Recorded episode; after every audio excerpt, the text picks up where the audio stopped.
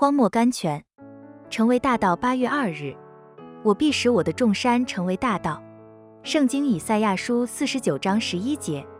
神常常利用障碍来完成他的旨意，所以我们个人在生活上都会遇到高山，恫吓我们，阻碍我们属灵生活前进的人们，苛刻的要求，性情不相投的职业，肉体上的刺，每天的十字架。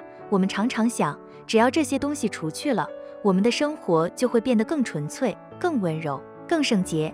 所以，我们常常求神将他们除去。无知的人拿你们的心太迟钝了。圣经路加福音二十四章二十五节，这正是成功的条件。这些正是神放在我们生活中，叫我们得到恩惠和德性的方法。也许你现在有一件不能忍受的试炼，你一看见就逃避，就闪躲，当做你成功的障碍。你以为它一除去，你就能立刻得到释放和胜利。亲爱的读者啊，事实并不是这样。当试炼一停止的时候，你所能得到的即是急躁，不是忍耐。忍耐只能在似乎不堪忍受的试炼中求得的，回去容忍吧，做一个有分于主的忍耐的人，战胜在它里面的一切试炼。要记得，你生活上的困扰和烦扰，没有一点是突然的，他们都是神的山，是神将他们放在那里的。